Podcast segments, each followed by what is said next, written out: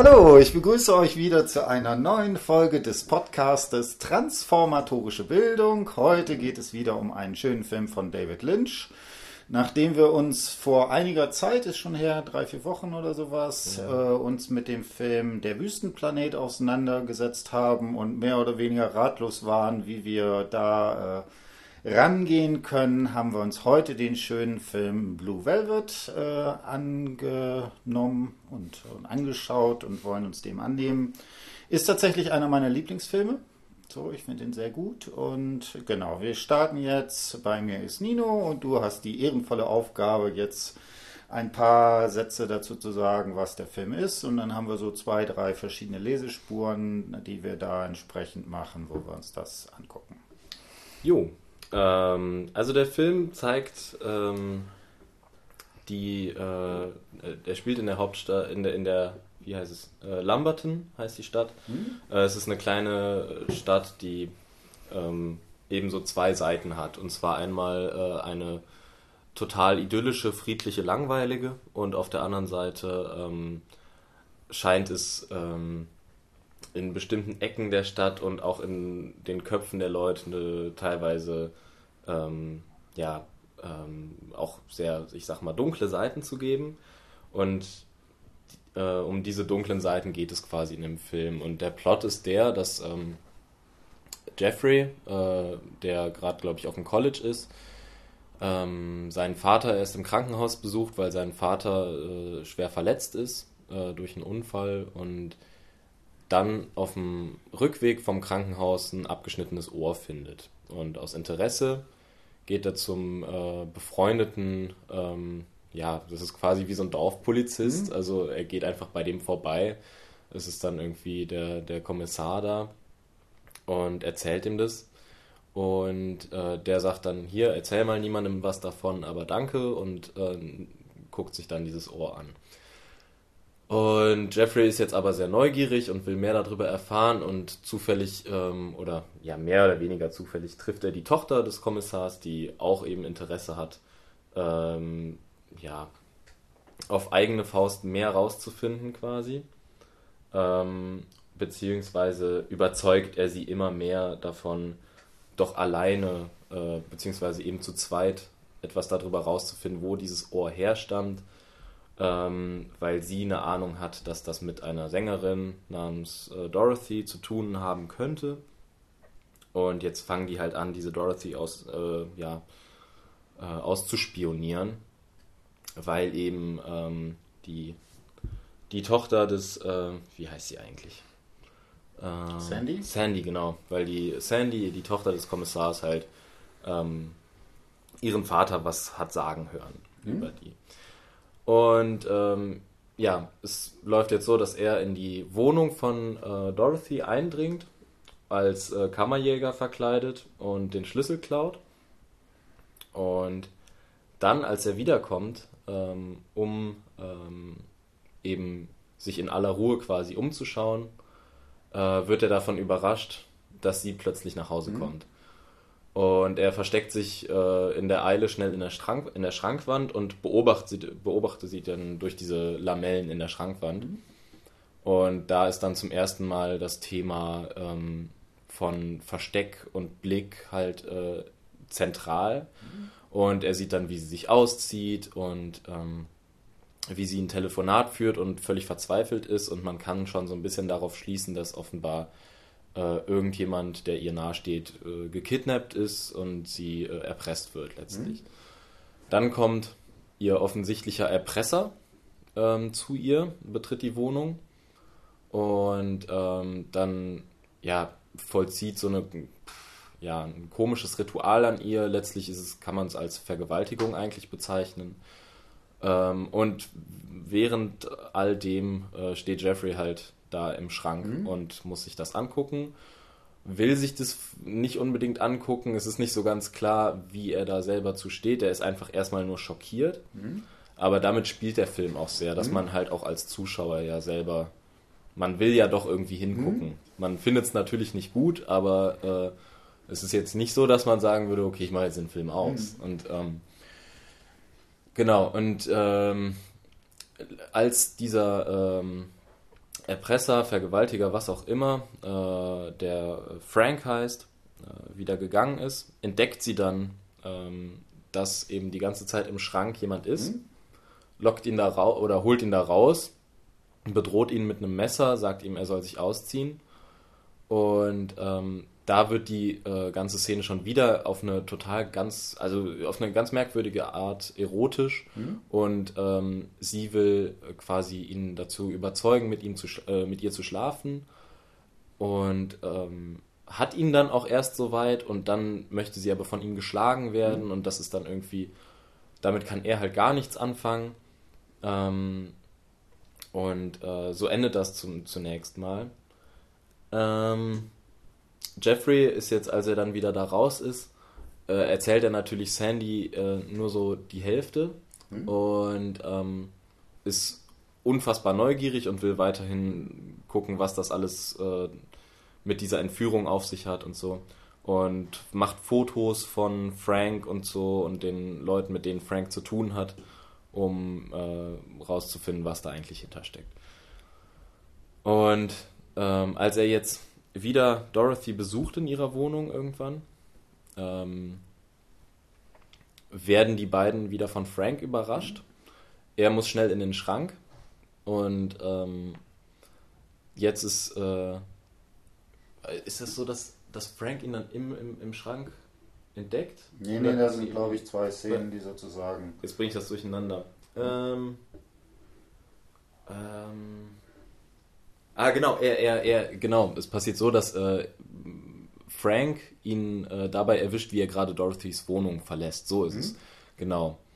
Und äh, ihn dann festhält und ähm, sagt, wer bist du denn? Und komm, wir gehen mal äh, eine Spritztour machen. Mhm. Und auf der, auf der Spritztour fahren die jetzt halt, ich glaube, zuerst äh, tatsächlich einfach irgendwie Bier kaufen und danach direkt zu diesem äh, ja, man kann gar nicht genau sagen, was er ist. Äh, er wird so ein bisschen, es, es wird sehr als, seine Figur ist sehr homoerotisch dargestellt und ähm, er äh, scheint offenbar die äh, gekidnappte Familie, also den Vater und das Kind.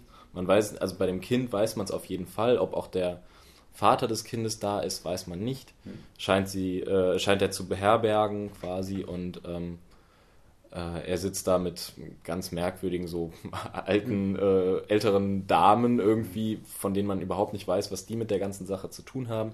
Scheint auf jeden Fall, was die Entführung betrifft, mit Frank unter einer Decke zu stecken. Und genau, und die beiden ähm, äh, haben beide einen extrem perversen Humor. Ähm, und ähm, Frank bittet dann diesen, ähm, diesen Ben, ben genau, ähm, bittet ihn darum, ein Lied zu singen. Äh, Candy Colored Clown mhm. heißt das, glaube ich. Ne? Und ähm, er hält sich dann so eine Lampe als Mikrofon unters Gesicht und sieht dann noch gruseliger aus und singt dann das, äh, das Lied von diesem äh, Clown. Und als sie dann abfahren, und ähm, ja, Jeffrey ist bis dahin teilweise geschlagen worden, so aus mhm. Spaß, aber es ist noch nichts wirklich Schlimmes passiert. Ähm, und als sie dann wieder abfahren, ähm, versucht Jeffrey im Auto quasi äh, Dorothy vor, Fra äh, vor, Frank zu verteidigen und für sie einzustehen, was natürlich ähm, schwierig ist. Und Frank reagiert darauf, indem er ihn aus dem Auto zerren lässt von seinen Kumpels und ihn erst äh, derart küsst, dass äh, also er sich mit Lippenstift selbst extrem vollmalt und dann Jeffrey küsst so dass sie beide irgendwann aussehen wie so Clowns und ihm noch sagt äh, sowas wie du bist wie ich oder so mhm. und halt so eine ganz starke Identifikation da stattfindet und letztendlich dann Jeffrey äh, verprügelt wird und da zurückgelassen wird. Mhm.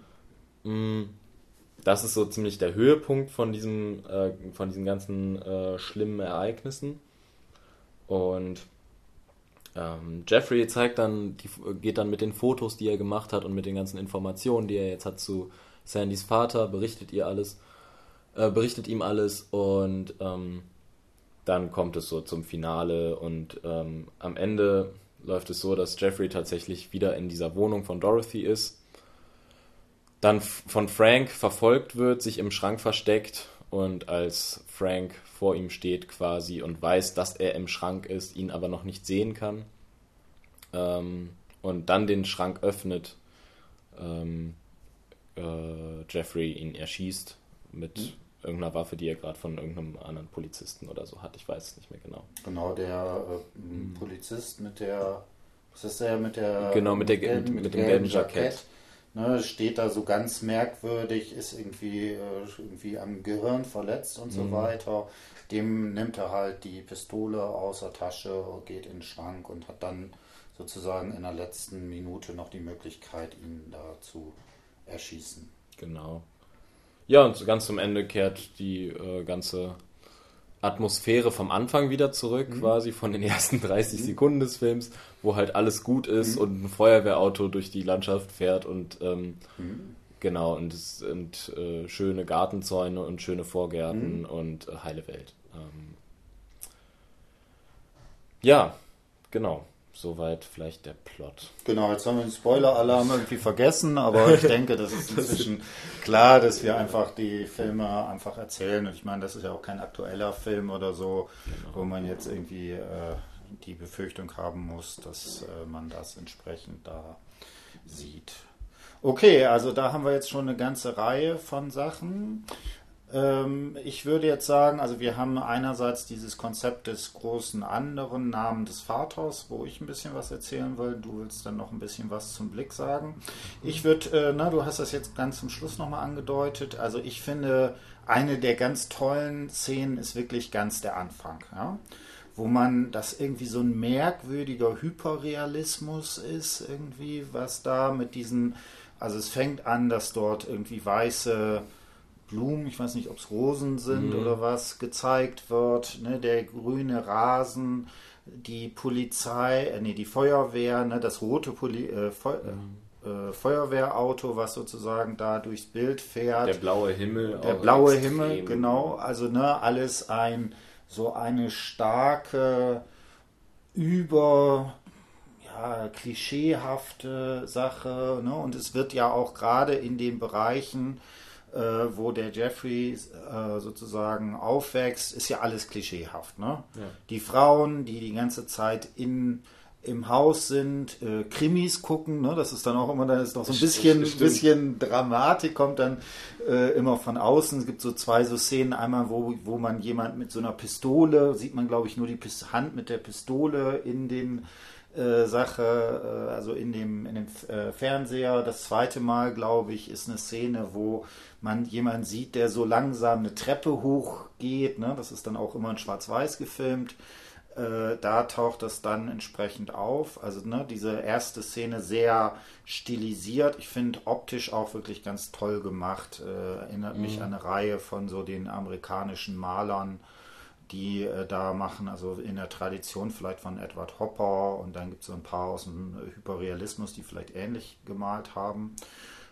Ne? Und dann gibt es aber ja sozusagen, dann gibt es diese absurde Sache, wo der Vater dann diesen, ich hatte erst gedacht Herzinfarkt, auf Wikipedia steht irgendwie eine Rückenverletzung oder sowas, mhm. äh, da bekommt, wo dann der Wasserschlauch irgendwie noch so rumspritzt, der Hund, der das irgendwie überhaupt nicht schnallt und denkt, er kann jetzt sozusagen spielen und immer mit diesem Wasser, in diesen Wasserschlauch oder diesen Wasserstrahl reinbeißt. Äh, genau. Und was dann natürlich noch interessant ist, ich glaube, das ist dann direkt im Anschluss diese Sache, wo es sozusagen nach unten geht. Genau. Man geht in die Erde und sieht da, mm, ja, sind es ja, so Ameisen, Termiten oder irgendwie Maden so. Irgendwie, so ja. genau, sowas auf jeden Fall lebendig in der Erde, im Dunkeln, was, was schon so diese ganze Dichotomie, also zwischen heiler Welt und dann das, mhm. was sozusagen mit Gewalt, Sexualität, Verbrechen äh, konnotiert ist und natürlich genau äh, mit der ganzen Sache, ne? Blau als immer diejenige Farbe, die da mit reinspielt, die sozusagen das Gegenteil, äh, das Gegenteil von dem Vorhergehen der idealisierten Welt ist. Ja. Genau, vielleicht noch ganz, das habe ich noch vergessen, noch davor äh, gibt es einen Teil, wo es diese eine merkwürdige Sache gibt, wo es dieser diesen blauen Samt, also Blue Velvet, äh, in so einer Großaufnahme äh, ist, wo das man, dass man jetzt gar nicht das als Objekt oder sowas äh, situieren kann, sondern eher wie so ein Vorhang, der sich Mhm. vor diese Welt schiebt. Äh, da werden dann, glaube ich, die Namen der Beteiligten mit eingeblendet, was sozusagen da auftaucht.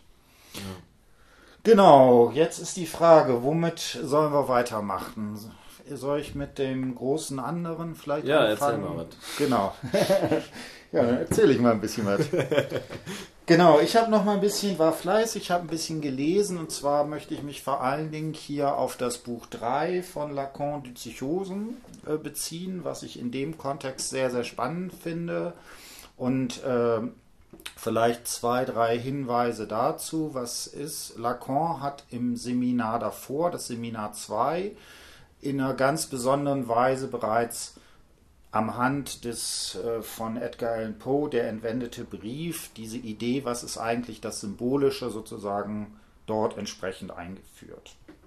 Und in dem Seminar 3 beschäftigt er sich in einem ganz bekannten Fall, dem Fall Schreber, der äh, an einer Psychose erkrankt ist. Äh, und das Problem in der Psychoanalyse ist immer, dass also die Psychoanalyse lange Zeit davon ausgegangen ist, dass psychotische Erkrankungen im Gegensatz zu den neurotischen psychoanalytisch nicht behandelt werden können.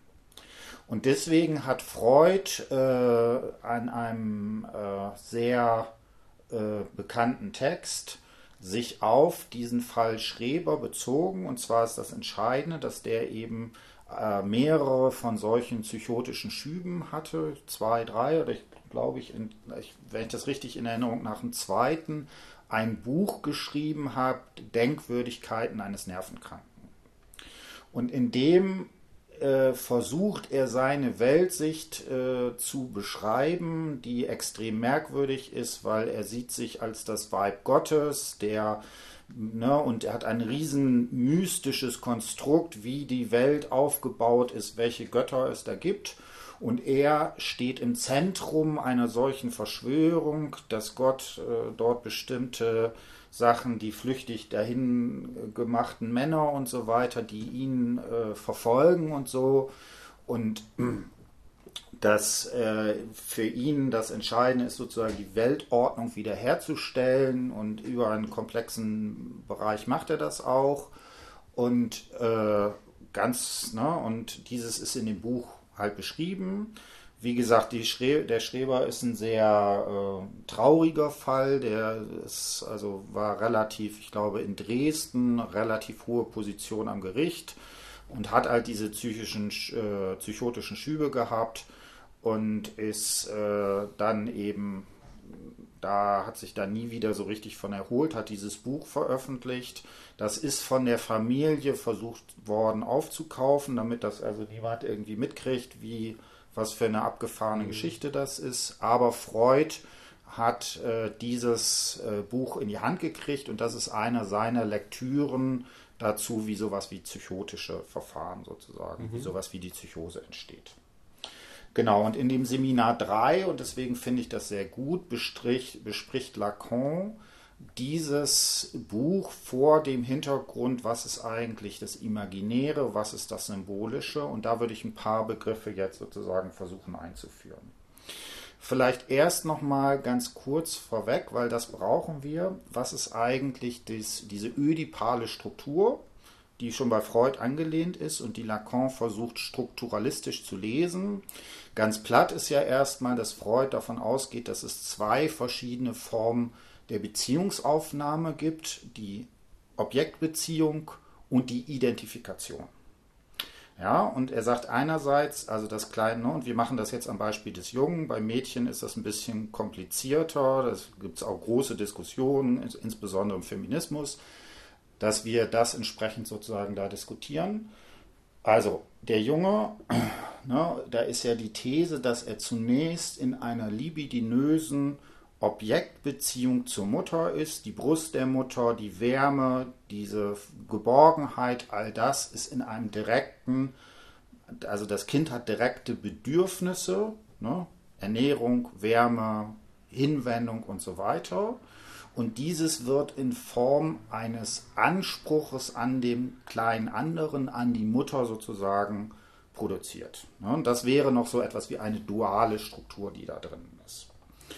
Und was jetzt auftaucht, ne, und das ist dieses, was dann bei Lacan das Nein des Vaters oder im Namen des Vaters, Nom du Père oder Nom du Père, das kann man sozusagen in beide Richtungen lesen, dass also der Vater in seiner strukturellen Funktion diese direkte Beziehung sozusagen unterbricht. Irgendwann darf das Kind zum Beispiel nicht mehr im Bett der Eltern schlafen, muss im eigenen Bett schlafen. Hier spätestens, wenn es um Sexualität der Eltern geht, ist das Kind nicht mehr anwesend. Da gibt es also immer eine Unterbrechung dieser direkten Beziehung. Ne, das ist dieses Nein des Vaters. Und die Idee ist jetzt, dass es bei durch das Nein des Vaters also von der Objektbeziehung zu einer Identifikation kommt. Also ich möchte die Mutter besitzen, wird zu ich möchte so werden wie der Vater. Ich identifiziere mich mit ihm.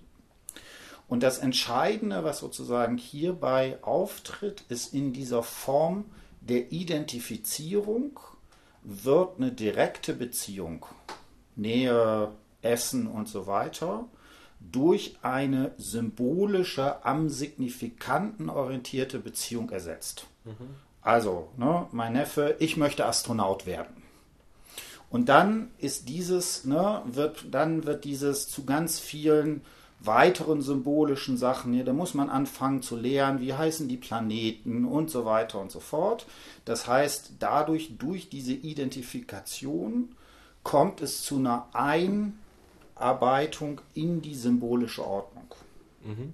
Ne, soweit erstmal. Und was jetzt das Spannende ist, wenn wir uns den äh, Schreber angucken, und das fällt sozusagen Freud und dann auch Lacan auf, das ist hier offensichtlich, was äh, Lacan später nennt, so etwas wie eine Verwerfung des Symbolischen gibt. Aber, und das ist das Paradox, dass der Schreber, der kann ja schreiben. Der hat ja ein 400-seitiges Buch äh, geschrieben, was auf der einen Seite extrem merkwürdig ist zu lesen, aber auf Ebene der Sätze und so weiter funktioniert. Mhm. Und deswegen versucht Lacan etwas zu denken, was er eben über diesen Namen des Vaters sagen würde, dass also in dieser symbolischen Ordnung bestimmte Bezugnahmen auf sowas wie äh, äh, ja, wie sowas wie eine Moral, also der Name des Vaters, da ist immer der Name des Vaters auch nicht im Sinne nur des, des Vaters, sondern auch von Gott. Ne? Und dann ist zum Beispiel sowas, du sollst nicht lügen oder sowas, wird im Namen des Vaters sozusagen einbezogen. Mhm. Und die These ist jetzt, dass bei Schreber etwas vorliegt, was äh, man als eine Verwerfung dieses Namens des Vaters gibt, was dann so etwas, ich habe das immer genannt, sowas wie die Dichte, die Verbindlichkeit der symbolischen Ordnung sozusagen in Frage stellt. Also durch die Verwerfung wird dieses, mhm. wird diese Verlässlichkeit der symbolischen Ordnung einfach in Frage gestellt. Ja, und da ist wichtig, in, der, in den neurotischen Beziehungen gibt es so etwas wie eine Verdrängung. Ja, das ist ja der zentrale Begriff. Ne? Das Unbewusste definiert sich darüber, dass bestimmte Bereiche verdrängt sind, wohingegen äh, in, der, in den psychotischen Sachen es zu etwas wie die Verwerfung des Namens des Vaters kommt. Und das ist auch, man kann das auch noch an zwei Begriffen sozusagen machen. Ein solches, eine symbolische Form würde man als ein Begehren bezeichnen. Das Begehren, was immer auf den Signifikanten, auf die Zeichen, ich möchte Astronaut werden oder Feuerwehrmann werden oder Polizist werden oder sowas in die Richtung. Wohingegen es sowas wie am Todestrieb orientiert etwas gibt, was sozusagen ein Genießen ist, was sozusagen jenseits dieser symbolischen Ordnung ist. So, und meine Lesespur wäre jetzt, dass wir uns fragen könnten, inwiefern ist, äh, insbesondere die Figur von Frank Booth mhm. als jemand zu sehen, der dadurch lebt, dass er ein solche, eine solche Verwerfung dieser symbolischen Ordnung, der Sicherheit in der symbolischen Ordnung, der Geschlechtlichkeit in der symbolischen mhm. Ordnung äh, hat, dass er dieses entsprechend verworfen hat. Das wäre sozusagen meine Lektüre-Spur, die ich da sozusagen ja. mit äh, ansehen könnte, wo ich denke, da finden wir eine ganze Reihe von Anknüpfungspunkten, dass Fall. es hier auch eben so etwas wie ein nicht ödipales Genießen gibt, was sozusagen die symbolische Ordnung als Ganzes in Frage stellt. So, das wäre sozusagen der, der erste mhm. Punkt. So, und jetzt mach du noch mal zwei, drei Sätze zum Blick. ja, ähm, meine Spur wäre ähm, eben auch, was mit der Identifikation ganz stark zu tun hat. Hm? Ähm, die, die Spaltung von Auge und Blick. Hm?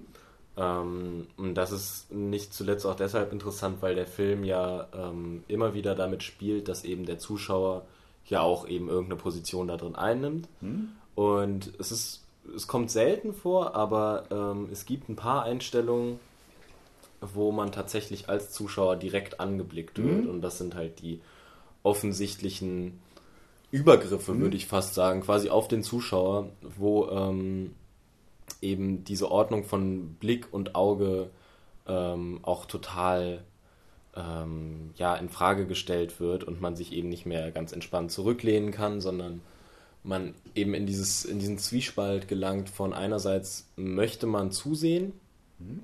und äh, den Blick nicht abwenden und andererseits, wenn man selbst mit im Blick ist, wenn mhm. man selbst sich quasi dabei erwischt, wie man diesen Film schaut, mhm.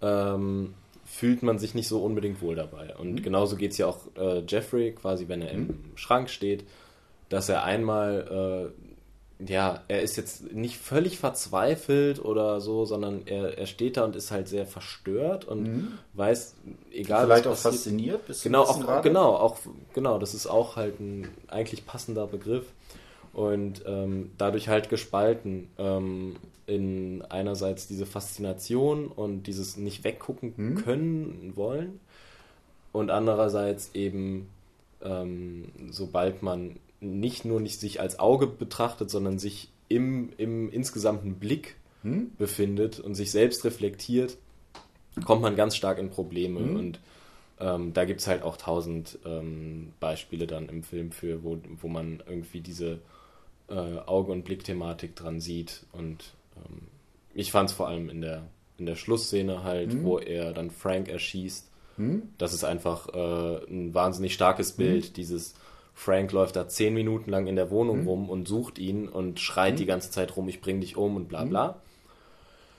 Und letztlich steht ähm, Jeffrey die ganze Zeit ganz ruhig im Schrank mhm. und hat diese Waffe in der Hand und könnte auch teilweise rausrennen, mhm. könnte auch äh, Frank in den Rücken schießen oder könnte auf jeden Fall eine sichere Variante irgendwie machen. Aber er steht die ganze Zeit und guckt nur, wie Frank ihn sucht. Und irgendwann steht Frank vor dem Schrank. Und das Problem ist nicht, dass Frank jetzt auf den Schrank schießt mhm. oder so. Sondern das Problem ist, dass Frank den Schrank aufmacht mhm. und ihn sieht. Mhm. Und in dem Moment muss er quasi Frank erschießen. Mhm. So. Und ähm, genau. Ja, das ist so ein bisschen meine ähm, Achse. Ähm, aber wir können auch gerne erstmal mit deiner anfangen. Genau, ich würde noch ähm, fragen, hast du eine Idee? Äh, wenn nicht, dann sage ich da was. Ja wie diese Frage nach sozusagen symbolischer Ordnung, ödipaler Struktur mit dem Blick zusammenhängt? Okay, dann mache ich das. Das ist ein bisschen fies vielleicht. Auch so, ja. Ne? Also vielleicht noch mal ganz kurz dazu. Wieso? Also der Blick ist also für Lacan hat ja später diese Frage nach dem Phantasma aufgeschrieben. Ne? Und das Phantasma ist natürlich so etwas wie im Blick des anderen zu sein im Blick des anderen, mhm. des symbolischen anderen. Äh, und zwar, und das finde ich sehr interessant, also Lacan hat in diesem Seminar 3 gibt es eine ganze Reihe von Begriffen, wo diese merkwürdigen Charakter haben, weil er sagt, es sind Signifikanten, die als Signifikanten aber eine andere Funktion haben, nämlich die symbolische Ordnung als Ganzes zu strukturieren. Er nennt das teilweise Herrensignifikant äh, und so weiter und so fort. Spätestens der wichtigste, bekannteste Begriff ist der Name des Vaters als ein Wort, ja, erstmal. Und dieses Wort hat, ist aber nicht nur ein Wort wie alle Worte unter anderem, sondern die Idee, die Lacan ist und die man bei Freud auch, ne, gibt es die Urworte oder sowas in die Richtung, die er bei Schreber hat, dass dieser, dass diese Signifikanten so etwas wie die symbolische Ordnung strukturieren würden. Also von diesem Signifikanten aus gibt es etwas, ne, er nennt das dann Stepppunkte, das sind sowas wie Vernähungen, wo diese beliebigen Sätze sozusagen zu einem Struktur, zu einem Teppich sozusagen vernäht sind, der eine gewisse Festigkeit haben. Und dann, und da würde ich dann immer die Lesart von Derrida in die Postkarten sozusagen halte ich dafür wichtig. Das Derrida finde ich sehr eindeutig und auch sehr plausibel, finde ich, äh, versucht hat zu zeigen, dass das ein Paradox ist, dass es hier einerseits ein Signifikant ist, der seine Bedeutung nur in Bezugnahme auf andere Signifikanten hat, aber gleichzeitig die symbolische Ordnung strukturieren soll. Und da sagt Derrida, das kann nicht sein. Ja? Und da ist jetzt, da ich glaube, dass tatsächlich dieses Problem für Lacan schon, schon im Seminar 3 äh, sehr, sehr wichtig geworden ist. Und seine Idee ist zu sagen, ich brauche etwas, was sozusagen da drüber ist. Und das ist der Begriff des Phantasmas. Also der, das Phantasma oder das fundamentale Phantasma, eine imaginäre, phantasmatische Struktur, die der symbolischen Ordnung so etwas wie, ja, und da kann man jetzt nur so, so metaphorisch sagen, die Festigkeit, die äh, Dichte sozusagen gibt. Ja, also das, äh, die, ne, da, und das lagert er quasi so ein bisschen aus der symbolischen Ordnung aus. Und das ist quasi der Trick, wie er aus diesem Paradox rauskommen will, dass der Name des Vaters einerseits ja nur irgendwie ein paar Buchstaben ja. sind und gleichzeitig aber die Funktion haben muss, so etwas wie die symbolische Ordnung zu garantieren. Ist das ungefähr vom Theoretischen klar? also das Phantasma kommt quasi zuerst und dann kommen die. Ähm, es ist eine Bedingung, damit diese Signifikanten wie eben Non du Père und so funktionieren. Genau, der, der, also das Phantasma ist das, was der symbolischen Ordnung die Verlässlichkeit oder sowas gibt. Mhm. Wenn ich mich phantasmatisch in der Welt als XY sehe, dann gibt mir dieses die also gibt dieses der symbolischen Ordnung meiner äh, sozusagen Welt, meiner sprachlichen Konstruktion so etwas wie eine gewisse Dichte oder sowas. Okay. okay. Genau. Gut, äh, ja, wo fangen wir jetzt äh, mit dem entsprechenden Punkt sozusagen an? Ja, ich finde, ähm, ich fand eben eigentlich gut, äh, dass du auf der auf dieser sogenannten Verwerfung so ähm, hm? ähm, beharrt hast. Ich habe natürlich die, ähm, die Begrifflichkeiten davor jetzt nicht ähm, gehabt, aber letztlich ist mir auch genau hm? das natürlich aufgefallen, weil es wahnsinnig zentral für den Film ist, hm? wie eben ähm, jede Form von ödipaler Struktur, die du normalerweise haben könntest oder gewohnt wärst, auch in einem Film zu sehen und dich als Zuschauer damit zu beschäftigen. Ähm, das wird alles verworfen, aufgebrochen und so weiter. Mhm. Und ich fand eigentlich in fast allen Fällen ähm, war das Verhältnis von, ähm, sage ich mal, Mutter, Vater, Kind, wie auch immer, die Struktur ist immer, es ist immer, man möchte sagen, falsch. Oder äh, pervers also, vielleicht. Oder pervers, genau. Pervers ist eigentlich das richtige Wort. Und zwar eben nur, wenn es um Frank oder Dorothy und so geht. Hm? Und auch um, um Jeffrey, klar. Hm?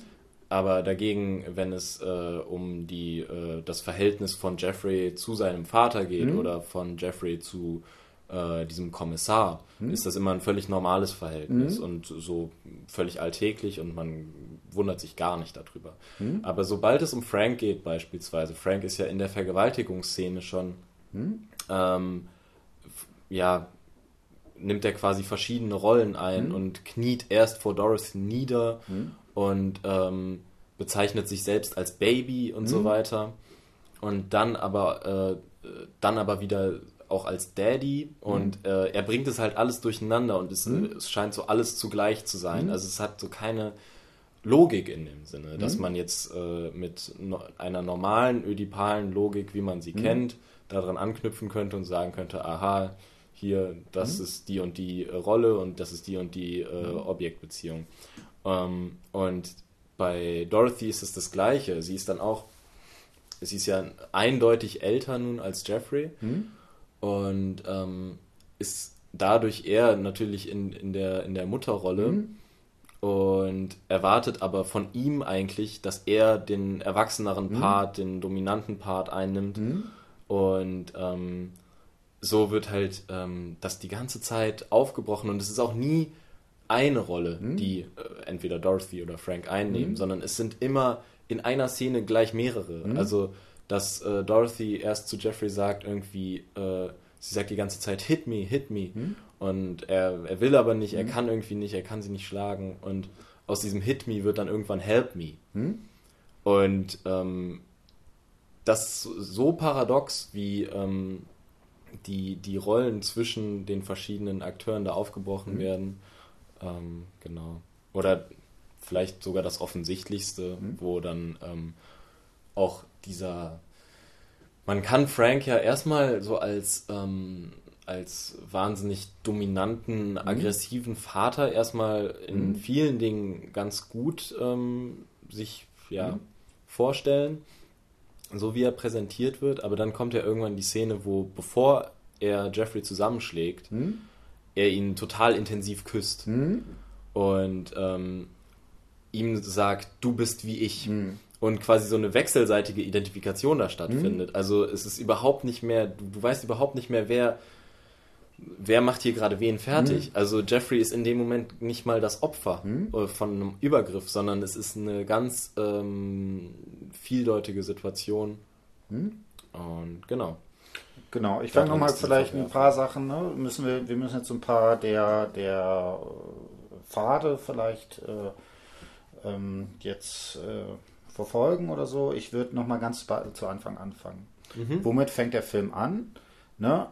Man hat es mit dem Ausfall des Vaters zu tun. Ja. Ne? Also der, ne, wir haben jetzt dieses Idealisierte und plötzlich kommt in diese idealisierte Welt, ne, alles blau, alles schön. Äh, wann ist die Szene mit den mit, den, mit dem Vogel, der sozusagen da, dieser Liebesvogel oder sowas, ist der ganz zum Schluss oder ganz zu Anfang? Achso, nee, das ist ganz am Schluss. Ganz am Schluss. Und also, ganz zu Anfang taucht es nicht nochmal auf? Das ist ja, äh, ich glaube, Sandy hat diesen hm? Traum von diesem hm? Vogel und erzählt davon, aber hm? man sieht es noch nicht. Okay. Ist, sie erzählt davon, diesen hm. Traum zu haben von genau. diesem Liebesvogel. Ja. Genau, ne? also diese starke, idealisierte Form und das ist ja, was da passiert, ist ja ganz klassisch sozusagen, ne? dieses Übernahme des, Namen, ne? des Namen des Vaters. Er übernimmt das Geschäft sozusagen seines Vaters ne? und innerhalb dieser Ordnung bleibt sozusagen alles konstant. Mhm. Ne? Auch die Angestellten, da, die sind alle sozusagen freundlich, freuen sich, dass er da ist. Ne? Dann gibt es dieses diese Frage, wo er da mit den Fingern macht, wo der blinde Mitarbeiter das doch irgendwie erkennt und so weiter, wo er sagt, ich weiß bis heute nicht. Das ist ja genau so ein Punkt, wo er genau diese, also tatsächlich diese Übernahme des Rolle, der Rolle seines Vaters da entsprechend sozusagen macht. Und äh, genau das Gleiche. Interessant ist äh, sozusagen der Polizist, weißt du sein den Namen von dem Poliz also von dem Vater von Sandy, ne? Der ja genau auch, also als Polizist, äh, jemand, der ganz klar nicht mit Korruption zu tun hat, dem man vertrauen kann, der seine Tochter beschützt, ne, als er da mit den Fotos erzählt, fragt als erstes, weiß er nie davon und so weiter, da lügt dann äh, Jeffries und sagt nein. Also auch hier eine ganz klare, symbolische, strukturierte Ordnung. Und dann würde ich sagen, dagegen gestellt ist das, was ich den anderen Ort nennen würde. Ja? Also mhm. am anderen Ort, ne? Und das ist ja interessant. Und Oder beziehungsweise, ich finde, ja? das ist ähm, sehr eindrücklich am ganz am Anfang, ja? als er seiner Mutter dann sagt, mhm. so ganz unschuldig, ja, ich gehe nur noch kurz spazieren mhm. und sie sagt, oh, oh, uh, du gehst spazieren, aber du gehst nicht bis runter zur Lincoln, oder? Mhm. Und das, da ist dieses Haus, wo Dorothy mhm. wohnt, an der Lincoln Avenue oder so. Genau. Und er sagt, nein, nein, natürlich nicht mhm. zur Lincoln. Und das ist irgendwie, und dann wird auch dieses Straßenschild mhm. gezeigt und ab da weiß man irgendwie, okay, Lincoln ist irgendwas ganz Komisches und Perverses und Böses mhm. und ähm, genau, dieser andere also, Ort. Ne, und äh, genau, der andere Ort oder der andere Schauplatz könnte man das auch nennen. Und ne, der andere Schauplatz ist auch interessanterweise eine Formulierung, die Freud formul äh, benutzt, um auf das Unbewusste zu verweisen. Mhm. Und insofern könnte man auch sagen, dass hier dieser andere Ort quasi das Unbewusste dieser idealisierten Gesellschaft ist. Mhm. Wo, ne, wo so etwas wie Sexualität, äh, Gewalt, Körperlichkeit einen Platz hat, allerdings in einer perversen Genießenstruktur. Ja. Also nicht in einer äh, ja, eben symbolisch orientierten Form. Und dann noch etwas, ne, das, ähm, das ist, also das haben wir am Fall der Schwester Papin vielleicht auch schon mal diskutiert, also bei, bei Eraserhead hatten wir das, das, was im Symbolischen nicht formuliert werden kann, taucht im Realen wieder auf. Mhm. Also das, was eigentlich sozusagen in einer neurotischen Struktur sowas wie verdrängte Vorstellungen, Wünsche und so weiter sind, ist hier plötzlich ganz real. Ja. Was sozusagen da entsprechend mit auftaucht. Genau, weil es nicht symbolisch äh, kommunizierbar ist quasi. Und auch damit auch eben nicht gesellschaftsfähig. Ja, ich würde es aber noch stärker sagen. Also, wenn man jetzt sagen würde neurotisch, dann könnte man sagen, dass vielleicht sowas als Vorstellung in der Fantasie oder sowas einen Platz haben, mhm. dieses aber verdrängt werden muss. Okay. Das wäre sozusagen eine klassische Variante, ne, wo man das entsprechend machen würde. Und das würde man vielleicht auch im klassischen, in so einer klassisch orientierten Hollywood-Struktur noch haben. Mhm. Ja, da, ne, wo man auch so eine Zweiteilung hätte, aber das eben noch was ist, was sozusagen hier ja, symbolisch vermittelter ist. Und was ich sagen würde, hier ist aber das Entscheidende, dass diese symbolische Ordnung nicht verdrängt ist, sondern verworfen mhm. und in dieser Verwerfung im Realen wieder auftaucht. Okay, ja. Hm? Mhm. Genau, jetzt wären ein paar Sachen, was wäre so, ne, du, wir haben, du hast jetzt da schon angefangen, was wären sozusagen die Elemente, wo man sagen würde, da taucht sowas wie das Verworfene sozusagen auf? Ja, genau. Ich würde da vor allem, wie gesagt, die äh, Szene, weil das auch so ein bisschen der, der Höhepunkt dieser Verwerfung ist, ähm, die Szene, bevor eben Jeffrey verprügelt wird. Hm? Und ähm, da so eine, ja, auch so ein Prozess startet zwischen den beiden. Es beginnt ja so, dass äh, ähm, ich glaube, wie ist es, Frank schlägt Dorothy oder so im Auto mhm. und ähm, ja, und plötzlich aus dem Nichts, man rechnet überhaupt nicht damit, sagt Jeffrey, der hinten eingeklemmt mhm. zwischen den anderen Typen da sitzt, die ihn die ganze Zeit schon bedrohen und mhm. schlagen, mhm. sagt plötzlich so, tu ihr nichts an oder mhm. sowas und ähm, lass sie in Ruhe. Und Frank dreht sich zu ihm um mhm. und ähm, Jeffrey schlägt ihm letztendlich ins Gesicht. Mhm. Und daraufhin ähm, reagiert halt Frank auch völlig irritiert mhm. und ähm, beginnt halt dann, lässt, lässt ihn da aus dem Auto zerren und ähm, sagt, Leute, okay, macht die Musik an mhm. und dann wird äh, Candy Colored Clown mhm. abgespielt und äh, dazu malt er sich halt diesen Lippenstift so völlig übertrieben ins Gesicht und äh, küsst Jeffrey dann zu diesem mhm. komischen Song, während noch die äh, äh, während die, das eine Mädchen, was sie da irgendwie auf mhm. der Party oder was das war, mitgeschleppt mhm. haben, äh, auf dem Autodach dann dazu tanzt. Mhm.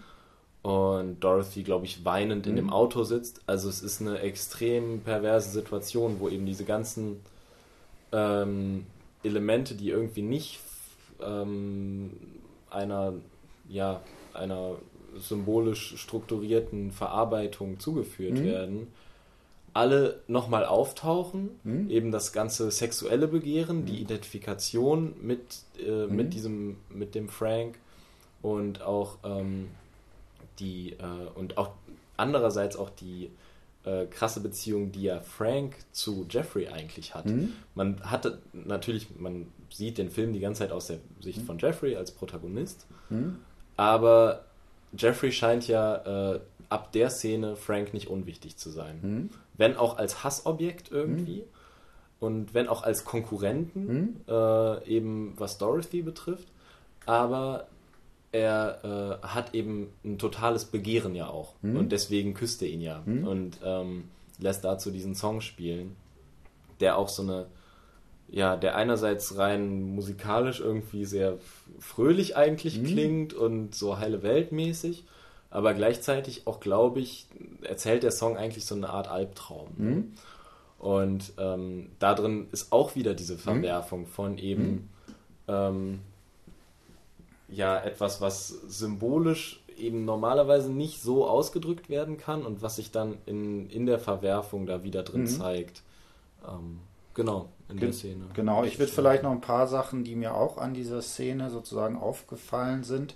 Wobei ich finde, dass da, da müssen wir vielleicht auch gleich nochmal ein bisschen auch uns fragen, wie das sozusagen funktioniert für mich wäre vielleicht auch so ein bisschen noch sowas wie Travestie, was da sozusagen mit drin ist. Mhm. Also das ist ja so merkwürdige Szene, die so extrem theatralisch daherkommt. Ne? Du hast schon gesagt, ne? die Frau, die ja. da irgendwie auf dem Autodach tanzt, die irgendwie als Prostituierte mitgenommen wird, aber auch so schon so ist, dass das irgendwie ne, nun überhaupt nicht erotisch oder so irgendwie ist, sondern fast schon, schon billig, bis bisschen zu widerlich. Mhm. Äh, dieses, ne, dass dieses extrem pathetische Musik, die sozusagen auftaucht, ähm, dieses, äh, ne, die, dass er eben diesen roten Lippenstift sozusagen mit diesem Küssen überträgt.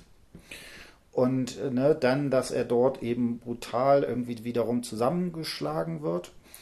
Ähm, Genau, und da wäre auch die Frage vielleicht noch, ne, du hast jetzt gesagt, da gibt es offensichtlich auch von Franks Seite irgendwie sowas wie einen Identifikationsprozess. Ich würde das so lesen, dass wieso kommt es zu dieser Identifikation von der Seite von Frank?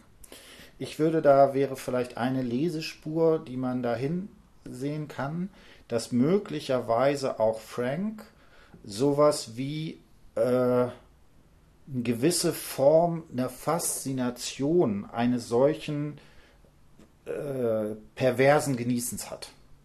Ja, also ne, da ist ja sozusagen die einerseits, äh, ne, kann man ja sagen, okay, der ist neugierig und so weiter. Äh, es deutet sich aber die ganze Zeit an, dass sozusagen sein Interesse, dass da irgendwie mehr dahinter steht. Mhm. Und da wäre die Frage, ob vielleicht Frank auch in dem, in, ne, in dieser Form sich im Schrank verstecken, vielleicht auch bei Jeffries sowas oder Jeffrey sowas wie ein, äh, ein Genießen sozusagen sieht, was sozusagen ihm strukturell ähnlich ist. Genau. Und die Frage, ne, und das ist ja sozusagen dieses große, das, wie, was das Ganze so pervers macht, dass Frank quasi mit diesem perversen Genießen alle irgendwie ansteckt. Ja. Ne? Also einerseits eben Jeffries, auf der anderen Seite eben auch äh, Dorothy. Dorothy. Mit, ne, und das ist ja zum Beispiel, was äh, großartig diskutiert wurde. Ich habe noch mal eine Wikipedia so ein bisschen in Rezeption.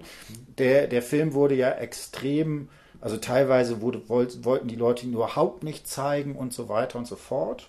Und äh, ich glaube, was sozusagen die Härte dieses Films ausmacht, dass sie einerseits eben die Opfer dieser starken Gewalt ist, andererseits aber dieses über eine masochistische Identifikation ja irgendwie ihr auch Lust bereitet. Ne? Also in dem Moment, wo sie geschlagen wird, wo er dann sozusagen da die Kontrolle verliert und so weiter, da werden ihr sozusagen ihre Lippen gezeigt und einerseits eben diese verletzten Lippen, andererseits aber natürlich als genau etwas, was, wo ihr Gesichtsausdruck auch auf sowas wie Lust schließt. Ja.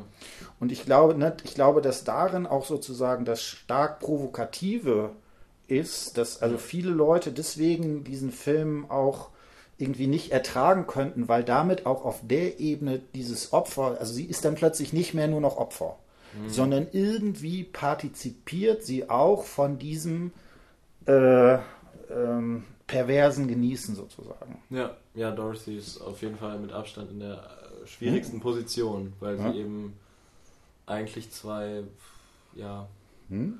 Äh, miteinander nicht vereinbare ähm, hm? Rollen einnimmt, weil sie ja auch gleichzeitig die Mutter dieses Kindes hm? ist, was da entführt wird hm? von Frank und ähm, oder gefangen gehalten wird. Hm? Und dann gleichzeitig ja aber irgendwo das Ganze genießt und gleichzeitig unglaublich verzweifelt ist. Und äh, keinen Ausweg daraus äh, sich vorstellen kann und auch die ganze Zeit nur sagt, bitte nicht zur Polizei gehen, bla bla und auch so ein, so ein, so ein Opfer ihrer eigenen mhm. Lust irgendwie zu sein mhm. scheint, weil sie ja auch direkt äh, Jeffrey da im Schrank mhm. findet und direkt mit ihm mhm. was anfängt. Genau. Ähm, Hast du das eigentlich als Ver Vergewaltigung gesehen? Also wo... Dass äh, sie ihn vergewaltigt? Ja. Nee. Ne, also sie bedroht ihn ja mit dem Messer und er sagt, zieh es dich ist, aus. Es ist, es ist ja eine ähnliche Struktur wie die Vergewaltigung von ihr durch äh, Frank. Es ist ja eine ähnliche Sache. Es ist zwar die eine Person zwingt die andere Person, und insofern ist es eine Vergewaltigung. Hm? Und andererseits ist in beiden Situationen ähm, eben der entscheidende und interessante äh, Aspekt an der Sache, hm? dass eben die dominierte Person daran irgendwie Lust findet und gefallen nee, findet. beide. Und oder oder be beide, aber genau, aber ja die dominante Person, sag ich mal sowieso. Hm? Ähm, aber auch die, auch die Person, von der man normalerweise sagen mhm. würde, sie ist einfach Opfer und ähm, so, sobald es vorbei ist, kann die mhm. dann zur Polizei gehen mhm. und, ne, und sonst was. Das eben passiert nicht. Mhm. Ähm, ja. Genau, ne? Also das würde ich auch, ne, auch an dem Punkt, ne, da taucht das äh, entsprechend auf. Ich würde jetzt noch mal auf diese Szene zurückgehen und das ist, fand ich, eine äh, interessante Lesespur. Ähm, die ganze Frage vielleicht noch mal nach Homosexualität hier anzusprechen. Und ich würde das äh, dann doch vielleicht noch mal an Dune, Dune der Wüstenplanet, zurück, zurück zurückbinden, wo es ja auch diese merkwürdige Vergewaltigungsmordszene gibt von was noch, wie der komische Typ da hieß. Also der Bösewicht, sagen ja. wir jetzt mal einfach ja, ja. so. Ne? Also wir wissen alle. Der, ne? der böse, böse Homo halt. Ja, genau. Ne? Und genauso wie, wie du das sagst, ich habe als aufgrund dieses Kommentars tatsächlich den Film noch mal, auch nochmal ein bisschen anders gesehen. Also diese Frage, ne, ob das sozusagen frauenfeindlich ist und so weiter, das finde ich tatsächlich gar nicht so schwierig. Also natürlich, Frank ist massiv frauenfeindlich, den mhm. Film, der thematisiert das. Da habe ich also weniger Probleme mit. Ne, aber auch, was ich sozusagen tatsächlich ein bisschen kritischer finde, ist, ne, ne, du hast gesagt, der böse Homo. Ben ist ja genau sozusagen personifiziert das ja. ja. Und ganz, es ist ja ganz interessant, dass David Lynch offensichtlich bei denjenigen Personen, die äh, äh, ähm, nicht, die sozusagen, die besonders diese, dieses Böse, die Verwerfung jeglicher Konvention, mhm. jeglicher symbolischer Ordnung haben, dass damit einhergeht, dass das zumindest in Ansätzen homosexuell strukturiert ist oder ja. sowas. Äh, genau, hast du da noch eine Idee zu? ja, wie man immer so schön sagt, ne, wenn, wenn sich äh, so Züge von hm? Homophobie irgendwie zeigen, dann hm? kann man natürlich jetzt drüber diskutieren, was Lynch da selber verdrängt hm? vielleicht, aber ähm, das ist auf jeden Fall eine, eine, eine ja, eine Spur, hm? die man mal weiter verfolgen muss, vielleicht bei den nächsten Filmen. Also das ist schon jetzt bei, bei, bei, bei, Dune und bei, ähm, bei Blue Velvet, jetzt ist es schon auffällig. Da ja. sind halt die beiden bösen, die, also die absoluten Bösewichte, die wirklich dann mhm. auch noch, er, Ben steht ja stärker als Frank noch für irgendwie diese, für diese Perversion. Hm? Und er hält das Kind letztlich gefangen hm? und Frank ist viel, ähm, ja, viel vielschichtiger aufgebaut. Hm? Ähm, ja, gleichzeitig ist natürlich hm. überhaupt nicht klar, warum jetzt diese sexuelle ähm, hm? ähm, Eindeutigkeit hm. da überhaupt so hergestellt wird. Also man, man weiß ja auch gar nicht, keine Ahnung, bei den, bei den meisten Personen besteht da gar kein Zweifel jetzt dran. Mhm. Ist das ein Mann, ist das eine Frau? Wofür interessieren die sich? Das wird immer relativ schnell klar. Also bei Sandy ist das Begehren spielt. eindeutig, ne? Genau, also das ist dann einfach so, da wird überhaupt nicht drüber mhm. diskutiert. Aber dass eben gerade bei den, ähm, mhm. bei den negativ äh, bewerteteren, ähm, bewerteten ähm, mhm. Charakteren quasi so eine ähm, immer auch noch eine sexuelle Ebene, die mhm. ein bisschen äh, schwieriger zu mhm. deuten ist, mitspielt. Das ist halt eine Sache, die vielleicht auch ein bisschen äh, hart wäre, das direkt auf äh, Homophobie dann auszulegen. Mhm. Das ist jetzt nur halt, weil es die Parallele einfach zu tun ist, finde ich, mhm. dass man da sagen kann, das ist schon kritisch. Genau, also ich kann ja nochmal sozusagen so einen gewissen Punkt zu machen, dazu machen. Und tatsächlich ist das eine Fragestellung, die auch in der Psychoanalyse, äh, auch gerade bei Freud, nicht wirklich geklärt ist. Äh, weil es da schon diese Tendenz gibt zu sagen, es gibt sowas wie ein homosexuelles und ein heterosexuelles Begehren. Und was aber mit man, was man mit Lacan sagen würde, ist, dass auch das strukturelle Positionen sind. Also das heißt, Ne, er spricht hier auch von isomorpher oder heteromorpher Identifikation, also eine Identifikation, die sich auf das Gleiche bezieht und eine Identifikation, die sich auf das andere bezieht. Mhm. Ne? Also das heißt, ähm, natürlich tauchen auch zum Beispiel jetzt in äh, gegengeschlechtlichen äh, Positionen sowas wie Identifikationen auf, man ist aber derjenige im Blick des anderen. Also, ne, das wird gerade auch in Geschlechtsproblematik häufig so diskutiert. Ne, die Frau, die sich mit dem Blick des Mannes identifiziert. Mhm. Ich möchte, dass er ja. mich als besonders attraktiv oder besonders schön entsprechend sieht. Deswegen putze ich mich raus, deswegen benutze ich äh, schicke Kleidung und damit identifiziere ich mich über den Blick des anderen sozusagen. Mhm. So, und wenn man diese, diese Unterscheidung machen könnte, dann könnte man sagen, okay, gerade sowas wie ein Genießen, ein sozusagen so etwas wie eine ödipale Struktur verwerfendes Genießen, hat auch damit zu tun, dass es mit einer Identifikation auf das Ähnliche sich vollzieht, wohingegen eine andere Form sich mit einer Identifikation auf, das, auf den anderen bezieht. Und das wären dann sozusagen strukturelle Positionen, die unabhängig von dieser Frage nach Homo- oder Heterosexual, äh, äh, mhm. Heterosexualität sind. Weil natürlich irgendwie klar ist, dass eine erwachsen gelebte Homosexualität durchaus auch die Möglichkeit hat, sowas wie sich auf den anderen als anderen zu beziehen. Ne, und das ist genau, würde ich sagen. Und andersrum die Heterosexualität natürlich auch immer die Möglichkeit beinhaltet, sich auf das Gleiche eben zu beziehen. Genau, ne? Oder, oder zumindest Aspekte des Ähnlichen im anderen genau. auch zu sehen. Vielleicht könnte man es so formulieren. Und wenn man das so unterscheiden würde, dass man diese beiden strukturellen Begriffe hat, mhm. die sozusagen orthogonal zu dieser Frage nach einer gelebten Homo- oder Heterosexualität ja. ist, dann ist man so ein bisschen sozusagen strukturell aus dem Problem raus. Äh, trotzdem würde ich auch sagen, und das ist so ein bisschen, würde ich dann zum Beispiel kritisch äh, da auch anmerken, das lebt natürlich schon auch davon, dass solche äh, Bilder wie das, was man sexuell nicht adressieren kann, was sich dem sozusagen entzieht, prinzipiell als etwas äh, Schwieriges, äh, also als etwas ähm, ja, beängstigendes, vielleicht auch Ekel hervorrufendes äh, beziehen kann. Also ich würde das so, so dazwischen irgendwie positionieren. Mhm. Also man kann das strukturell rausnehmen, aber natürlich leben diese Bilder äh, von dieser Sache. Ähm, ne, du hast jetzt äh, ne, ganz diese Verwerfung vor allen Dingen in der Szene äh, gemacht, ne, in diesem Joyride.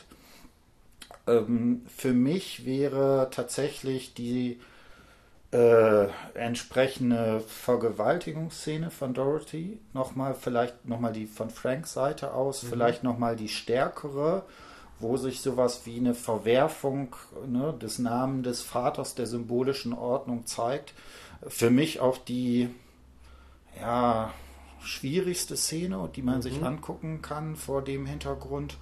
Auch so, man hat auch irgendwie, ich habe da auch so ein bisschen immer den Impuls, irgendwie hysterisch loszulachen oder sowas. Ne? Mhm. Ich glaube, der, der Lynch hat, äh, der hat, ja. glaube ich, auch gibt, glaube ich, auch einen Bericht irgendwie, ich glaube von Dennis Hopper oder so, der auch darüber berichtet, dass David Lynch sich da auch äh, hysterisch am Lachen war, als nachdem sie diese Szene da aufgenommen äh, haben. Äh, kannst du vielleicht da noch mal was zu sagen? Wo, was sind da für dich die wichtigsten Motive oder sowas? Dann kann ich da noch mal entsprechend auch mit äh, reinspringen. Ja, die wichtigsten Motive ist einmal das, was passiert und das, wie es ähm, mhm. betrachtet wird. Mhm. Also einmal, dass ähm, eben Frank da zu Dorothy nach Hause kommt und ähm, als erstes einen als Bourbon erst, haben genau, will. als erstes, also er brüllt die ganze mhm. Zeit und äh, genau, sagt er irgendwie, where the fuck is my Bourbon? Und dann ähm, will er erstmal quasi als, als absoluter äh, dominanter mhm. Mensch dort ähm, quasi ja sie erstmal erniedrigen mhm. möglichst. Sie, da, ähm, er, sie darf ihn nicht angucken, ne? Genau, das ist genau, das ist die ganze Zeit. Ähm, das ist so eine, das wird so eine zu so einer komischen Dreierblick-Konstellation, mhm. weil er die ganze Zeit Dorothy anschreit, so Don't look at me, don't look at me und währenddessen beide ja quasi von, äh, von ähm, äh, Jeffrey? Jeffrey aus dem Schrank erblickt werden, aber vor mhm. allem Frank. Und mhm. äh, gerade Frank im Blick von Jeffrey ist. Mhm. Und während Dorothy nur so von hinten gesehen wird von mhm. Jeffrey. Und Frank aber eben äh, sich damit in einer ähnlichen Situation wie Jeffrey befindet. Nur, dass Frank das eben offen lebt, während mhm. äh, Jeffrey sich dabei quasi eben nicht in einer bewussten, also er befindet sich dabei nicht in so einer bewussten Rolle von, von wegen so, ich gehe jetzt hier hin, ich bin dominant und brülle rum, mhm. sondern er ist nur, okay, ich verstecke mich schnell im Schrank. Mhm. Ähm, und insofern ist er quasi so ein bisschen eher das Opfer und Frank vielmehr so ein dominanter Mensch in der Situation. Sie, aber trotzdem sind sie da schon mhm. super ähnlich in mhm. ihrer Funktion. Mhm. Und genau, dann zwingt ja Frank ähm, eben Dorothy die Beine zu spreizen mhm und äh, geilt sich dann halt total an ihrem Anblick irgendwie auf und äh, äh kriecht ihr dann immer näher und nimmt dann diese, diese Sauerstoffmaske vors mhm. Gesicht, was auch immer er sich da reinzieht und ähm, wird halt irgendwie ja, ich würde sagen, ist wahrscheinlich reiner Sauerstoff oder sowas ja. oder ne, auf jeden Fall ne, Drogen, die ihn sozusagen nochmal berauschen. Genau, um halt irgendwie seine Erfahrungen nochmal zu intensivieren. Also er ist ja, letztlich ist er ein reiner hm. Hedonist, hm? aber eben nur in diesem, hm? ähm, nur in dieser perversen Art. Hm? Und das, er, er, er hat quasi keine ja, in Anführungsstrichen normalen hm? äh, Genüsse, die er hm? da ähm, praktiziert. Genau, und dann kriecht er immer näher an sie ran und ähm, wird dann kurz äh, zu diesem Baby und mhm. sagt dann irgendwie, Baby wants to fuck. Mhm. Und dann wird er aber wieder äh, zu dieser dominanten Person und vergewaltigt sie dann letztendlich mhm. und schmeißt sie auf den Boden und schlägt sie. Und, mhm. Genau. Genau, also da sind noch zwei, drei Sachen, die mir noch ganz äh, noch aufgefallen sind, die vielleicht ganz wichtig sind.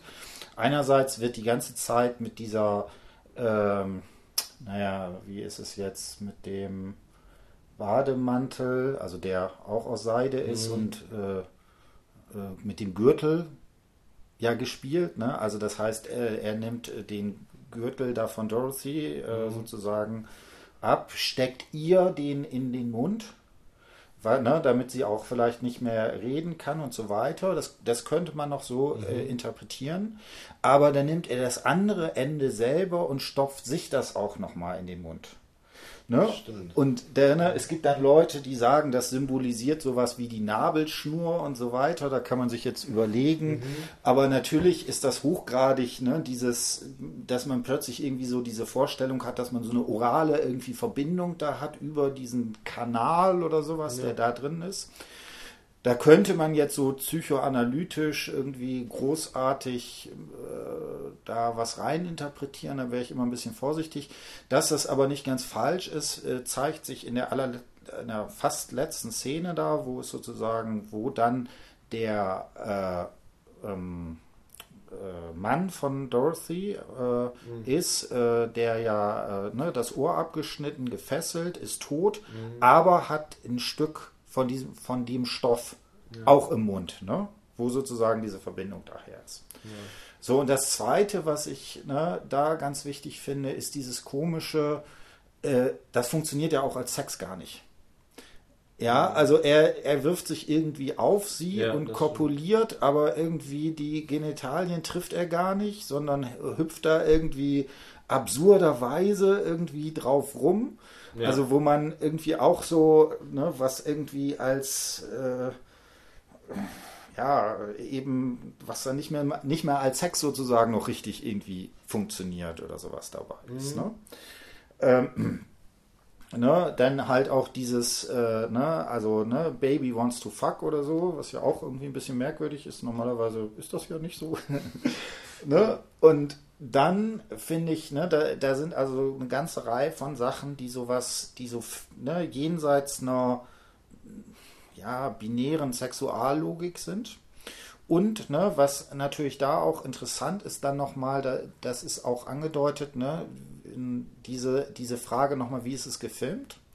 Man hat also genau eigentlich immer so eine, so eine Position, dass man einerseits in gewisser Weise den Blick der Kamera sich mit dem Blick von Jeffrey identisch ist. Mhm. Also man, ne, man hat in vielen Fällen die, den Eindruck, man sieht das, was Jeffrey sieht. Genau. Aber dann gibt es immer den Gegenschnitt, wo man dann ihn im Blick hat, wo man dann auch von der Szene gar nichts sieht, sondern sein Gesicht, man so mit diesen, ne, dadurch, dass diese Lamellen oder ne, mhm. diese Jalousie davor ist, ne, mit, mit diesen Farb, mit den Lichtbereichen, die sich mhm. auf seinem Gesicht spiegeln, wo man immer diese zwei Positionen hat. Also wir sehen einerseits die Szene aus sozusagen seiner Position und dann sehen wir ihn immer wieder in der Position und natürlich taucht damit diese Identifikation, die in einer gewissen Weise einerseits immer eine Gleichsetzung dieser beiden Blicke und dann wieder die Differenz zwischen diesen sozusagen darauf. Genau. Ja, das ist ja die, genau diese Spaltung von Blick hm? und Auge eben, dass solange man quasi jetzt einfach aus Jeffreys Perspektive dann Zuschauer hm? ist und in dem Sinne sich selbst überhaupt nicht hm? Ähm, ja, man ist quasi nur so, so ein Punkt, an dem mhm. halt das Licht zufällig ankommt und mhm. äh, erblickt das halt, weil man halt mhm. dieses Auge darstellt. Mhm. Und ähm, solange ist eigentlich alles erstmal ganz einfach, mhm. weil man ja für, für nichts Verantwortung mhm. übernimmt und so weiter. Und es wird halt an dem Punkt dann immer problematisch, wo eben, äh, wo man plötzlich merkt, Jeffrey ist jetzt auch im Blick. Genau, und, damit ist man und, in gewisser und, Weise auch genau, als Betrachter im Blick ja, dieser. Und die, der, die nächste Stufe von Jeffrey wäre dann man selbst. Und deswegen ja. ist man, weiß man, dass man in dieser Verkettung von Augen und von Blicken halt hm? selber der Nächste ist. Und hm? ähm, genau, natürlich auch die ganze Zeit wird damit ja gespielt, dass man auch eben diesen Körper der Schauspielerin Isabella Rossellini ja irgendwie auch in den Blick nimmt. Ne? Und mhm. da wird, ne, wenn man sich jetzt fragen würde, ähm, ist aus einer feministischen Perspektive, wie wird man das angucken? Da würde ich sagen, das ist genau der Bruch. Wieso das kein Film ist, der sich klass rein klassisch sozusagen in diesen männlichen Blick einschreibt, weil ich sagen würde, dadurch, dass dieser Blick selber wieder in den Blick gerät, mhm wird dieses bis zum gewissen Grade auch wieder gebrochen. Ne? Ja, es ist auf jeden hm? Fall, äh, es geht auf jeden Fall über klassischen Sexismus hinaus. Hm? Also äh, genau, dadurch, dass man eben als Zuschauer selbst in der, hm? in der Verantwortung quasi dann irgendwann sitzt, hm? ähm, ist es nochmal eine ganz andere Geschichte, was natürlich jetzt nicht hm? irgendwie ja, was es natürlich nicht besser macht, mhm. ist trotzdem ganz klar äh, eben Dorothy in dem Film einfach als Objekt die ganze Zeit mhm. letztlich dargestellt wird. Mhm. Das kann man natürlich trotzdem genauso gut immer mhm. noch kritisieren, mhm. aber ja. Genau, hast du noch was, was sozusagen da nochmal vielleicht relevant wäre? Ähm, nee, dazu habe ich tatsächlich nichts mehr. Genau, dann, dann mache ich jetzt noch sozusagen einen, einen meiner Joker noch, oh, okay. wo ich mich jetzt frage, ob das funktioniert. ich fange mal mit einer These an. Mhm. Ist der, wie heißt er? Frank Booth, ne? Frank, ja. Frank Booth. Äh, ist das eigentlich ein äh, Vorläufer von Donald Trump?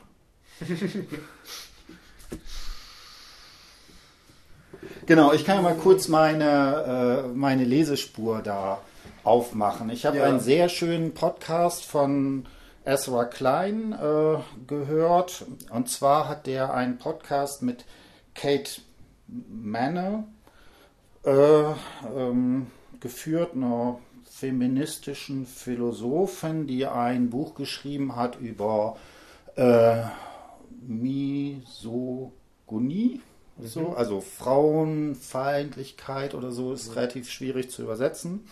Down Girl heißt das. Und äh, da wird also zunächst ne, diese Frage diskutiert und die kommen dann relativ äh, so im zweiten Teil und den finde ich eigentlich den spannenderen, vor allen Dingen über die Frage, wie ist eigentlich die Bedeutung von Scham in der amerikanischen Politik. Und das fand ich sehr, sehr spannend, also weil das mir nochmal eine ganz andere Form äh, äh, sich ähm, die Fragestellung, wie kann eigentlich so jemand wie Donald Trump, der ja eigentlich von allen, allen Kriterien her als maximal inkompetent und so weiter gesehen werden müsste, wie kann der eigentlich, wie kann es dazu kommen, dass mehr als die Hälfte der Amerikaner den gewählt haben. Von den Problemen da im Wahlsystem in den USA, äh, das lassen wir ja jetzt weg. Und da fand ich ein ähm, Satz extrem spannend, die in diesem Buch drin ist und die auch in dem Podcast von den SR Klein äh, mit besprochen ist. Den kann ich auch verlinken. Und äh, da ist ein Zitat, was ich da rausgefunden habe, ist ein bisschen schwierig, weil das, weil in, ne, ich gucke das jetzt nur über Google Books mit ohne Seitenzahlen oder sowas. Uh, but then I realized that, that in Trump, that in Trump was a face of shame turned inside out. Also dass Trump mhm. a face of shame inside out ist. Also, ne, und das wäre für mich diese. Das ist ein gutes Bild. Ne, genau diese Fragestellung. Also, so etwas wie, so wie eine symbolische Ordnung. Nur innerhalb einer symbolischen Ordnung kann so etwas wie Scham auftauchen. Ja, wir, ja. Ne, also wir sollen nicht lügen, wenn wir beim Lügen erwischt werden, dann schämen wir uns. Ja. Und meine Frage wäre dann tatsächlich, ob vielleicht sowas wie so ein Phänomen von Donald Trump sich dadurch interpretieren lassen könnte, dass hier sowas wie Scham auf einer fundamentalen Art und Weise verworfen wird. Ja, eigentlich genau umgedreht wird. Ne? Also ich würde das Zitat genauso verstehen, dass ähm, eben normalerweise die Scham, die von, von ihm aus kommen müsste, im, im quasi mhm. im Angesicht der, der Öffentlichkeit, mhm.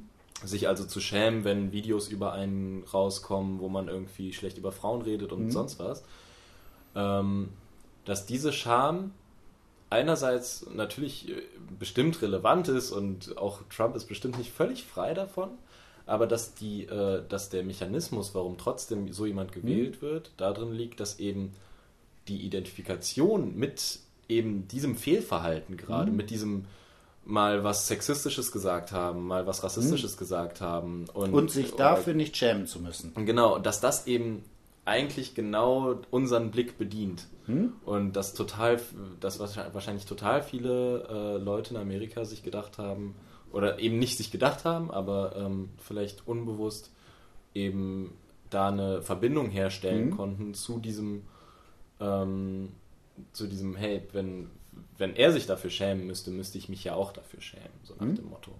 Oder und, genau, oder ich würde es genau andersrum sagen. er ist jemand, der inszeniert, dass man sich eigentlich für nichts schämen muss. Und genau. dann brauche ich das eben auch nicht. Genau. Und dann gibt er mir quasi die Kraft dazu. Genau, legitimiert diese Form, die sozusagen dabei ist. Wobei das natürlich auf der nur so halb funktioniert. Ne?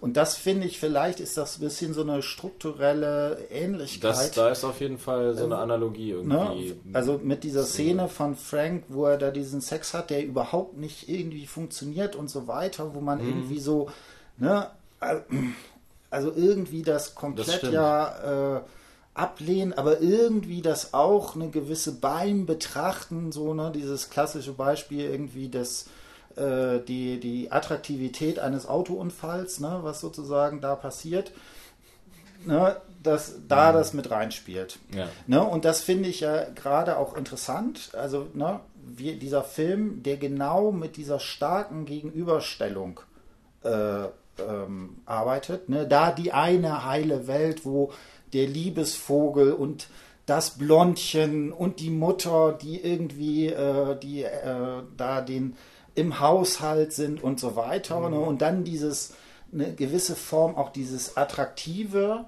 dieser Verwerfung Total. dieser symbolischen Ordnung. Ne? Und vielleicht lebt auch genau so ein Phänomen von Donald Trump genau auf dieser sozusagen Gegenüberstellung. Ne? Also die liberalen Colleges, wo man extrem darauf achtet, bloß keine äh, Äußerungen zu tätigen, die als rassistisch etikettiert werden können und so weiter und so fort, die natürlich genau in der Gefahr stehen, im Umkehrschluss solche Gegenreaktionen herauszurufen. Ja, ich würde noch nicht mal als, als äh, Gegenspieler dieser Perversion hm? ähm, quasi ähm, die, die politische Korrektheit mhm. oder so ähm, benutzen, sondern eher die, äh, die weil, weil auch die, weil auch auf einem liberalen College findest du bestimmt äh, einen Weg, ähm, deine, deine Triebe auf irgendeine Weise auszuleben, mhm. weil deine Triebe sind ja mehr als nur, äh, ich will rassistische Sachen sagen. Aber, ähm, also bei den meisten hoffentlich. Mhm. Und ähm, das ist halt in dem Film ganz cool so dargestellt, dass eben die Alternative stellt nicht unbedingt ähm, jetzt irgendwie das College oder so dar oder eine, eine Form von absoluter Korrektheit, mhm. sondern ich finde vielmehr als Korrektheit würde ich hier einfach von Langweiligkeit und äh, Trägheit reden. Also zum Beispiel laufen ja immer, das finde ich genial gemacht, äh, da laufen ja äh, mehrmals in diesem Heile Welt-Modus dann, mhm. eben in, in diesem Ort, äh, im Hintergrund hört man das Radio, was läuft. Mhm. Und ähm, da wird tatsächlich immer darüber irgendwie geredet, wie viel Holz jetzt heute gehackt werden mhm. könne, weil mhm. ja so ein schönes Wetter ist. Und dann in manchen Szenen fährt noch so ein Holzlaster durch mhm. die Gegend. Und Holz ist ja wirklich das Allerlangweiligste, was man sich so ziemlich ausdenken kann. Und also das ist ja wirklich das Allerirrelevanteste für, mhm. für, für jemanden wie Jeffrey, der vielleicht gerade irgendwie so am Ende seiner Pubertät steht und mhm. äh, ganz andere Gedanken wahrscheinlich hat. Und ähm, ich finde, das ist so eine, eine, eine, geniale Gegenüberstellung. Und dann hast du halt auf der einen Seite Frank und auf der anderen Seite Holz. Und was ist attraktiver? Mhm. Ja, natürlich. Diese mhm. ganze Welt von Frank und von dieser Lincoln Avenue, mhm. wo dieses dunkle Haus ohne Beleuchtung eigentlich mhm. steht, wo eben so eine komische Sängerin wohnt und sowas. Genau, also es gibt, glaube ich, auch eine, das habe ich jetzt im Film nicht, äh, konnte ich es jetzt nicht nochmal sehen, äh, auch in Wikipedia, wo er an einer Stelle sagt, I want to find my blue side oder sowas irgendwie. Oder, ah, okay. Na, mhm. Also wo das auch äh, genau dieses ne, Blue Velvet natürlich genau sozusagen als das Gegenteil zu dem Licht irgendwie da entsteht. Ja. Wie gesagt, ne, vielleicht mache ich mal noch ein, ein, zwei Sätze zu, zu dem epistemologischen, mhm. zu der epistemologischen Sache.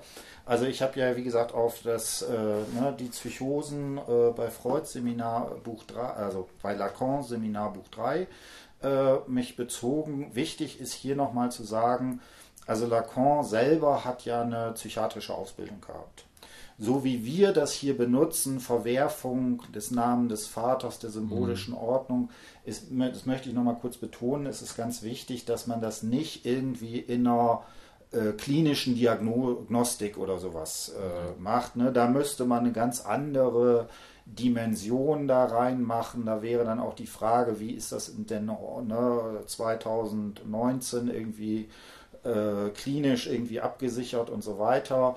Ne, was wir hier machen, ist natürlich erstmal eine Kultur, eine kulturwissenschaftliche, erziehungswissenschaftliche Perspektive darauf und äh, die versucht erstmal sowas wie Lektürespuren zu finden und damit solche Konzepte irgendwie als eine Form eines Schemas, einer Hermeneutik sozusagen zu benutzen und nicht zu sagen, äh, man darf das jetzt irgendwie klinisch da äh, benutzen. Das wäre eine ganz andere Diskussion. Ja.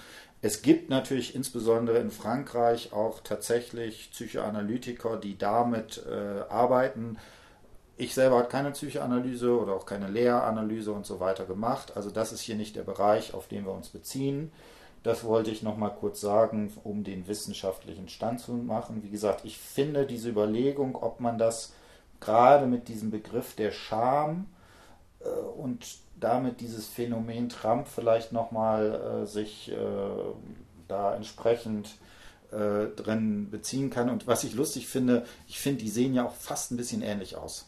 Ja, also, ne, wenn man sich sozusagen diesen Frank und den Trump irgendwie vorstellt, also ne, wenn der äh, 20 Jahre. Von der Körperhaltung und so. Auch, ne? auch vom also, Gesicht, ne? Und auch dieses. Mhm ne, dieses komisch, äh, ne, wir haben ja über Travestie oder sowas gesprochen, ne, mit seinen komisch irgendwie absurden Haaren ne, und diesem gelben Sache, die ja wahrscheinlich irgendwie durch Lebensmittelergänzungen irgendwie dazukommen. Das, der hat garantiert nicht äh, so eine normal, so eine Hautfarbe, was sozusagen damit drin ist. Ja, vielleicht singt er auch zu Hause irgendwie mit einem. mit so einer Lampe. Mit so einer Lampe, genau. Candy Colored Clown, ja. Die Frage, wer wäre dann Melania in dem Kontext und so weiter. Und guckt Mike Pence irgendwie aus dem Schrank mit zu. Da könnt ihr alle euch wildeste Fantasien jetzt machen. Und ich glaube, jetzt ist spätestens bei jedem der Film ruiniert. Da habe ich ja schon angekündigt, dass du den jetzt nicht mehr neutral sehen kannst. Aber gut, also in diesem Sinne, dann bis demnächst. Genau, bis bald.